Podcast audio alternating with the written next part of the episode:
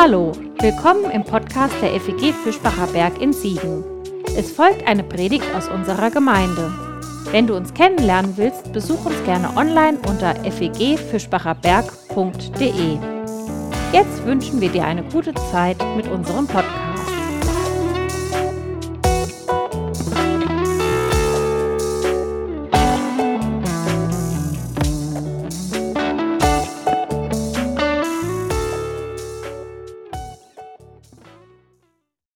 Hangover. Ein Film aus dem Jahr 2009, ich weiß nicht, wer von euch ihn vielleicht kennt und gesehen hat, über eine durchzechte Nacht in Las Vegas oder vielmehr über den Morgen danach. Hangover. Vier Freunde wachen in einer völlig verwüsteten Hotelsuite auf. Sie sind allerdings nur noch zu dritt und können sich an nichts erinnern, versuchen sich so langsam zurück ins Leben zu tasten. Daran musste ich denken, als ich unsere heutige Episode aus der Urgeschichte angeschaut habe. Ich weiß gar nicht so genau, warum mir gerade dieser Film in den Kopf kam, aber höchstwahrscheinlich liegt es daran, dass ich noch die Szene vom letzten Mal, den Text von letzter Woche im Ohr hatte. Daher mal ein kurzer Rückblick. Gott formte da den Erdling mitten auf dem eben noch staubtrockenen Acker aus angefeuchtetem Ackerstaub. Wenn man sich das mal so richtig bildlich vorstellt, wie das wohl aussehen mag, diese Erzählung, dann ist das keine ganz romantische Szene. Eher so, als würdest du morgens irgendwo nackt und dreckig auf einem Siegerländer Acker aufwachen. Vielleicht war ja nicht nur der Ackerboden am Vorabend feuchtfröhlich, wer weiß, Hangover eben.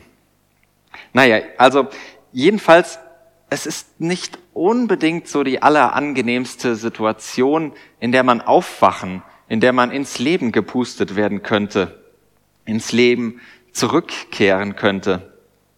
Kurzum, den Anfang des Menschenlebens, den hat unsere Urgeschichte, diese zweite Schöpfungsgeschichte, erst einmal ziemlich ungemütlich erzählt. Eben ungefähr so wie einen Morgen danach. Wie im Film geht es damit aber erst so richtig los. Wir hören rein, was auf den Hangover des geschaffenen Erdlings folgt. Und mit der Erinnerung an den Anfang hören wir diese Geschichte. Die Erinnerung an den Anfang auf dem trockenen Acker. Und dann wirkt das Ganze noch spektakulärer, finde ich, wie es weitergeht. Wir hören wieder nach Buber und Rosenzweig aus Genesis 2 ab Vers 8. Er, Gott, pflanzte einen Garten in Eden, Üppigland, ostwärts, und legte da rein den Menschen, den er gebildet hatte. Er, Gott, ließ aus dem Acker allerlei Bäume sprießen, reizend zu sehen und gut zu essen, und den Baum des Lebens mitten im Garten und den Baum der Erkenntnis von Gut und Böse. Ein Strom aber fährt aus von Eden, den Garten zu netzen und trennt sich von dort und wird zu vier Flussköpfen. Der Name des ersten ist Pishon. Der ist, der alles Land Ravila umkreist, wo das Gold ist. Gut ist das Gold des Landes. Dort ist das Edelharz und der Stein Karneol. Der Name des zweiten Stroms ist Gichon. Der ist, der alles Land Kusch umkreist. Der Name des dritten Stroms ist Chidekel. Der ist, der im Osten von Assyrien hingeht. Der vierte Strom, das ist der Euphrat. Er, Gott, nahm den Menschen und setzte ihn in den Garten von Eden, ihn zu bedienen und ihn zu hüten. Für unseren Hangover-Menschen auf dem dreckigen Acker, wo er gerade noch lag, muss das eine ziemliche Überraschung sein, untertrieben ausgedrückt, so ein bisschen Hangover rückwärts. Schwuppdiwupp, gerade noch auf dem staubigen Feld das Bewusstsein wiedererlangt, findet er sich plötzlich in einem üppigen Garten wieder. In Eden, wie der Text sagt, und was man wohl sinngemäß auch mit Schlaraffenland übersetzen könnte. So fantastisch wie dieser Märchenort sind auch all die Assoziationen, die beim hebräischen Begriff mitschwingen. Eden, Schmuck und Leckereien, Sex und Lebenslust, Spiritualität und Elternfreuden. All das schwingt mit, wenn man von Eden hört, wenn wir von Eden reden. Man könnte sagen, der Erdling, der wird ins wunderbar gemachte Nest gesetzt. Aber mehr noch. Es ist nicht einfach nur ein wohliges Nest, sondern Gärten sind für die alte Welt unserer Texte mehr als für vermutlich einige von uns, die ihn direkt vor der Haus- oder Terrassentür haben. Man müsste sich heute schon eher in eine ganz dicht bebaute Innenstadt hineindenken, um zu spüren, wie das Wort Garten in der Welt unseres Textes klingt. Und selbst das würde nicht reichen. Denn die Vorstellung unseres Gartens in Eden, die passt eher zum Park am oberen Schloss hier in Siegen als zum heimischen Vorgarten.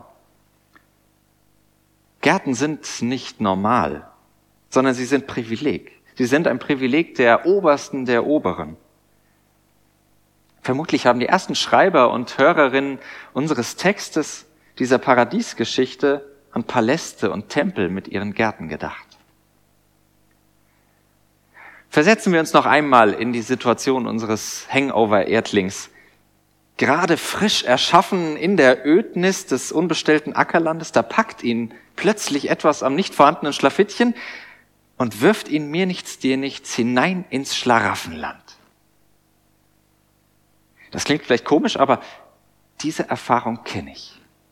Und ich meine nicht nur den Hangover, sondern vor allem das urplötzliche Schlaraffenland.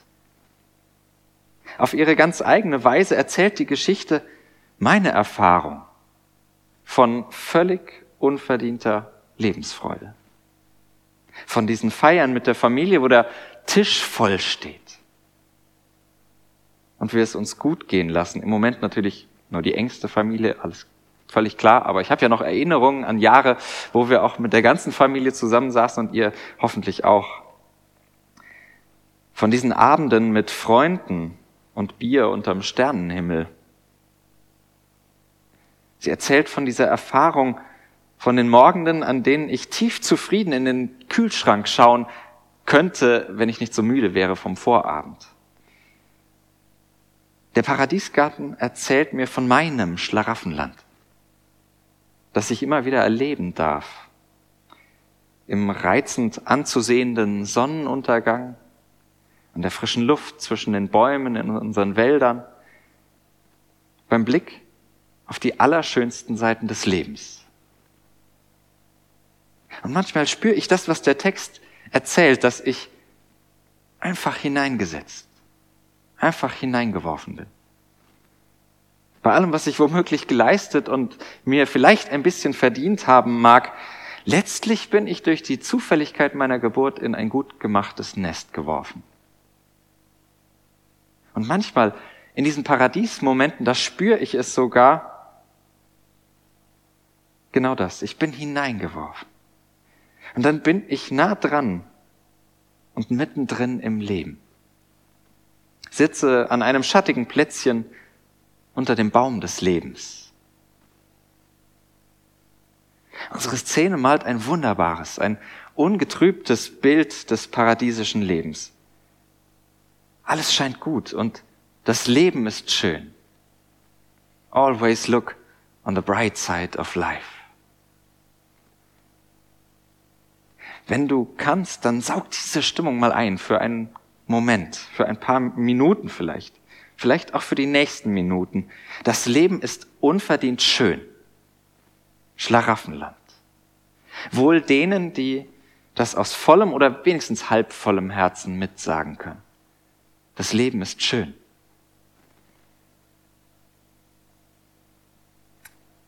Aber unsere Urgeschichte wäre keine echte Geschichte von Mensch und Leben, wenn sie es sich so einfach machen würde. Sie wäre nicht meine Geschichte. Und sie wäre höchstwahrscheinlich auch nicht deine Geschichte, wenn sie so einseitig auf das Leben schauen würde. Alles nur schön. Es verwundert also nicht, dass dem Baum des Lebens mittendrin ein weiterer Baum beigesellt wird, der wie kein anderer das Schicksal des menschlichen Lebens in seinen Ästen trägt. Der wie kein anderer davon redet, dass das Leben eben nicht nur eine bright side hat, sondern neben der hellen auch eine ganz, ganz dunkle. Und wie kein anderer, das ist hier übrigens ganz wörtlich gemeint und ganz wörtlich zu verstehen, denn die Tradition vom Lebensbaum, der auch im Text vorkommt, die ist weit verbreitet, in der Welt der Urgeschichte überall bekannt.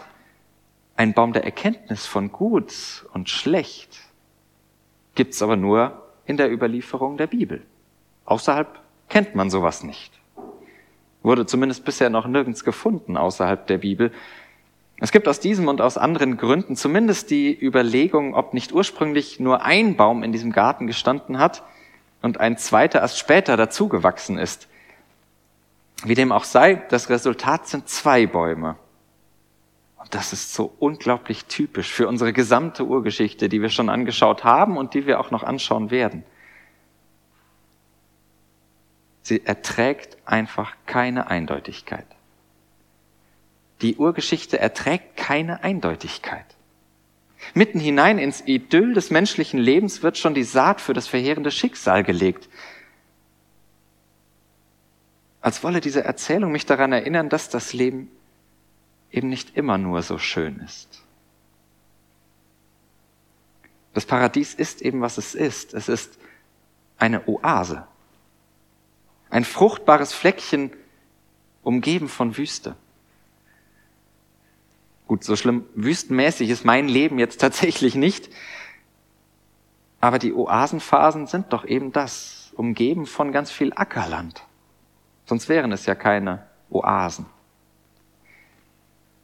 Apropos Oase und Fleckchen auf der Landkarte, wo liegt eigentlich dieses Eden? Könnte man ja fragen. Es ist so schön beschrieben.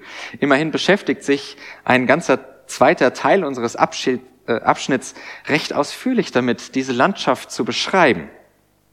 Wir schauen uns das mal genauer an im Text, denn dann sehen wir aus heutiger Perspektive noch einmal exakt das, was wir schon gesehen haben. Das Leben ist Leben zwischen gut und schlecht. Und mit dem, was wir gleich sehen werden, drängt sich mir sogar eigentlich auf, es ist verdammt ungerechtes Leben.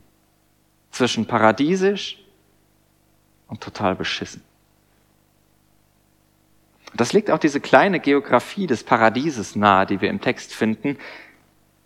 Da wird auf der einen Seite beschrieben, dass äh, zwei Flüsse ausgehen, die Flüsse Pichon und Gichon. Man weiß nicht so ganz genau, welche Flüsschen das sein sollen. Da passt so manches nicht in die eigentlichen Gegebenheiten. Daher können wir das abkürzen. Es legt sich insgesamt der Schluss nahe, dass es hier um symbolische Größen der Urzeit geht. Pichon und Gichon, die stehen dann für dieses unerreichbare Geheimnis des Lebens. Das Geheimnis der Urgeschichte. Sie stehen für das Heilige, für das Ideale oder in unserem Sinne, sie stehen für das Paradies, für die Bright Side of Life. Mit den beiden anderen Flüssen sieht es ein bisschen anders aus, denn sie sind gut bekannt. Es sind Euphrat und Chidekel, hört sich erstmal unbekannt an, ich weiß, aber das ist die hebräische Bezeichnung für Tigris. Euphrat und Tigris. Die Flüsse, die dem Zweistromland Mesopotamien seinen Namen geben. Und das ist das Gebiet des heutigen Syrien und Irak. Was hast du im Kopf, wenn du von diesen Ländern hörst? Auch wenn das diesen Ländern mit Sicherheit nicht gerecht wird und ich sie bitte auch nicht auf das reduzieren will, ich komme um Himmels willen nicht an den Bildern vorbei, die ich im Kopf habe. Aus Syrien, aus dem Irak, aus den Städten an Euphrat und Tigris. Noch einmal, das ist vermutlich genauso einseitig wie das Paradies, sozusagen einfach die andere Seite aber es gehört genauso zur Wirklichkeit. Oder ganz scharf und gewagt gesagt, so sieht das Paradies zwischen Euphrat und Tigris heute auch aus. Wie Mosul am Tigris im Irak. Zerstört durch die Kämpfe 2016, 2017. Und die Landschaft Eden zeigt heute eben auch das Gesicht von Aleppo in der Gegend des Euphrat in Syrien, zerstört bei Kämpfen von 2012 bis 2016. Ich glaube, ihr kennt die Bilder. Und das bekomme ich nicht zusammen. Diese zwei Seiten des Lebens.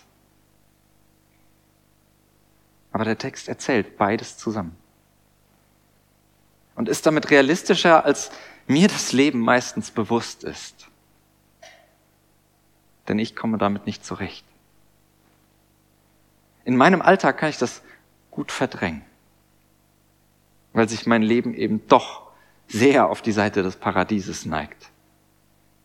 Aber die Realität im Großen und Ganzen aller Menschen und allen Lebens, die ist eine andere. Da ist dem Lebensbaum in Eden leider gleich, sofort, das Tohu Wabohu, das Chaos von Gut und Böse dazu gepflanzt. Das bedeutet dann auch, unsere Paradiesgeschichte eignet sich überhaupt nicht zur Vertröstung. Zum Trost, ja, aber nicht zur Vertröstung. Wenn ich nicht völlig daneben liege, dann ist die Pointe dieses göttlichen Gartens eben gerade nicht die ungebrochene Perfektion, sondern das Paradies erzählt mir davon, das Leben zu genießen, obwohl es doch ständig angefochten und umkämpft ist. Und diese Geschichte mutet mir zu, zwischen den Stühlen zu sitzen, beide Seiten des Lebens wahrzunehmen. Es auszuhalten, dass das Leben zweideutig ist. Im Staub geschaffen und in den Garten gepflanzt. Der Baum des ungetrübten Lebens in der Mitte, aber direkt begleitet von dem Baum, der von gut und schlecht zu erzählen weiß. Und dazwischen zu sitzen und zu leben ist unglaublich anstrengend.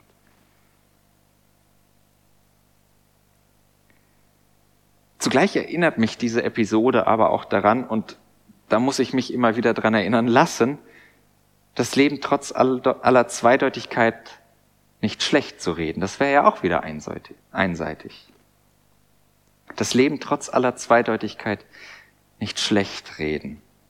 Das kann ich ja gut schlecht reden und die Predigt ist ein gutes Beispiel dafür, keine Frage. Vielleicht geht's dir sogar ähnlich. Das Leben schlecht reden, das geht einfach. Dann lass uns diese Paradiesgeschichte eine Erinnerung sein an die Oasen im Leben. An diese Momente, die sich anfühlen, als packte Gott uns am Kragen und setzte uns ins Paradies. In diese Oase, in den Garten, mitten hinein ins Schlaraffenland.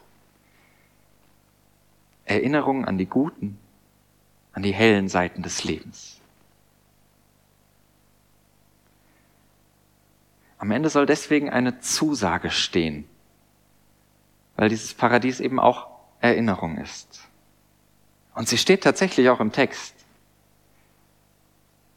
Diese Zusage ist die Hintergrundmusik all dieser Geschichten, die wir hören. Sie ist der Boden all der Paradiese, die ich erlebe. Er, Gott.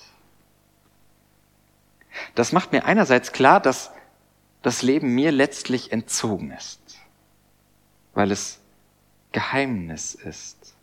Ein Geheimnis, das in Gott gründet, dem größten aller Geheimnisse.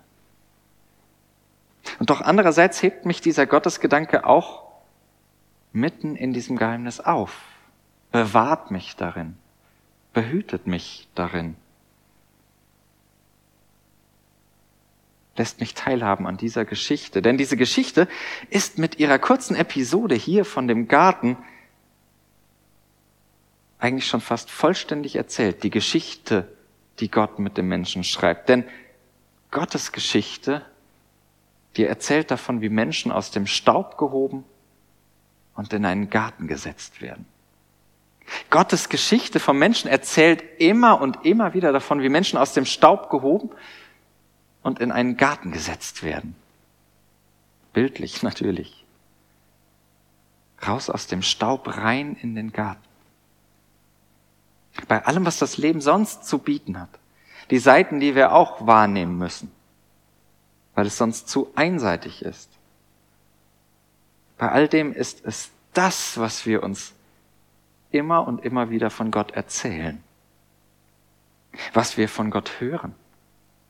Was wir von Gott erhoffen. Das ist es, was wir manchmal an Gott vermissen und was wir von Gott hören. Was wir immer wieder auch selbst mit Gott erleben. Aus dem Staub in den Acker, in den Garten, nicht in den Acker aus dem Staub in den Garten. Ich wünsche euch viele Paradiesmomente in den nächsten Tagen, in denen ihr das erlebt. Auf welche Weise auch immer. Aus dem Staub hinein in den Garten. Und der Friede Gottes, der höher ist als alle Vernunft und tiefer als jede Begründung, bewahre eure Herzen und Sinne in Jesus Christus, den Gott aus dem Staub zu neuem Leben erweckt hat. Amen.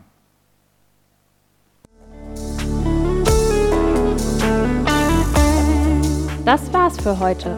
Um keine neue Folge zu verpassen, kannst du den Podcast einfach auf deinem Smartphone abonnieren. Mehr Informationen findest du unter fegfischbacherberg.de.